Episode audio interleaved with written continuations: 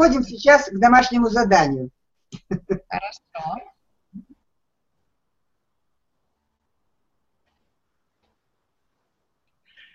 Вот мне хотелось бы вам э, посоветовать э, почаще задумываться над этим.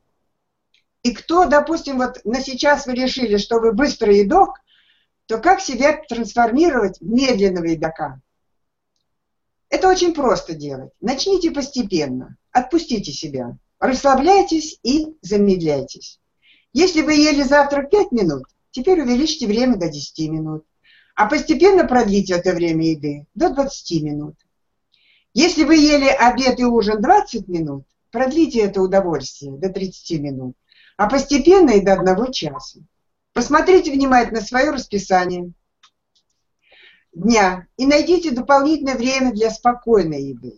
Старайтесь не отвечать на телефонные звонки и уделить выделенное вами время для еды с наслаждением и большим удовольствием. И, конечно, фокусируйтесь во время еды на том, что есть, и особенно на том, как есть. И сделайте эту трапезу стилем вашей жизни. Напоминая себе дышать глубже во время еды, вы, естественно, сбавите темп еды. Будете больше присутствовать в настоящем времени и переваривать пищу гораздо лучше. Через несколько недель вы заметите, что глубокое дыхание во время еды стало вашей новой привычкой. Или, говоря физиологическим термином, вы создали новый условный рефлекс. Потом вам не надо будет даже себе напоминать так часто о дыхании глубоком, потому что это станет вашей естественной автоматической частью вашего процесса еды. Вот к этому нужно стремиться. И еще важно очень помнить, что медленное глубокое дыхание вызывает выделение в кровь эндорфинов. Это гормоны удовольствия что сопровождается чувством релаксации и очень хорошего самочувствия.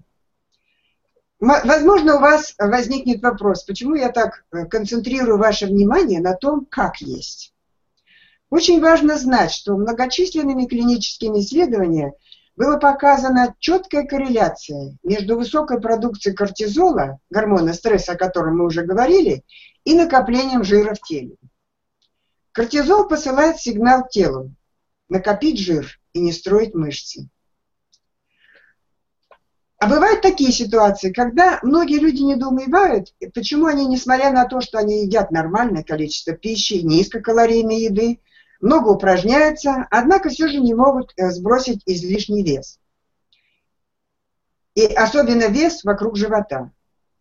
Причиной этому является такой скрытый стресс. И это касается тех людей, именно вот тех людей, которых накапливают вес вот этой средней части тела.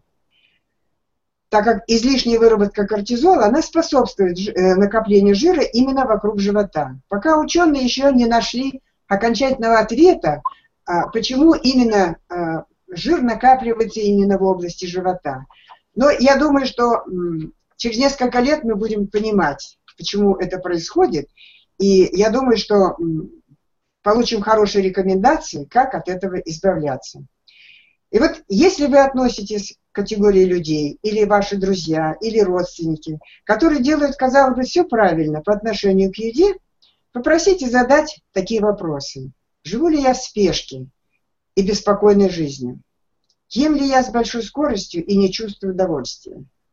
Заставляет ли моя работа жить в режиме борьба-бегства, то есть в условиях хронического стресса? Если страст... ответ ваш будет или ваших друзей будет утвердительный, то очень полезно осмыслить и осознать весь свой образ жизни. Расслабляясь и снимая напряжение, буквально говоря, со своих задач, со своих целей, со своих действий, вы остановите излишнюю продукцию гормона стресса в теле, нормализуете свой метаболизм и внесете свою жизнь повседневную, удовольствие и удовлетворение. Тем самым ваша жизнь станет спокойной и мирной. Когда ко мне обычно обращаются пациенты или специалисты спрашивают, что делать, я всегда советую побольше удовольствия, побольше удовольствия в вашей жизни. Каждый день наполняйте удовольствием. Об удовольствии мы будем говорить дальше, но сейчас заранее я вас подготовлю к тому, чтобы вы уже настроились на то, чтобы каждый день свой проводить с удовольствием. Так, теперь слайд, пожалуйста. Вот у нас слайд идет вот этот. Скажите нет повседневной спешке. Что нужно делать, чтобы вы все и мы все избежали повседневную спешку? Начинать каждый день заранее составленного графика всех ваших действий в течение будущего дня. Тщательно продумать всю тактику действий для экономии времени и его рационального расхода без спешки.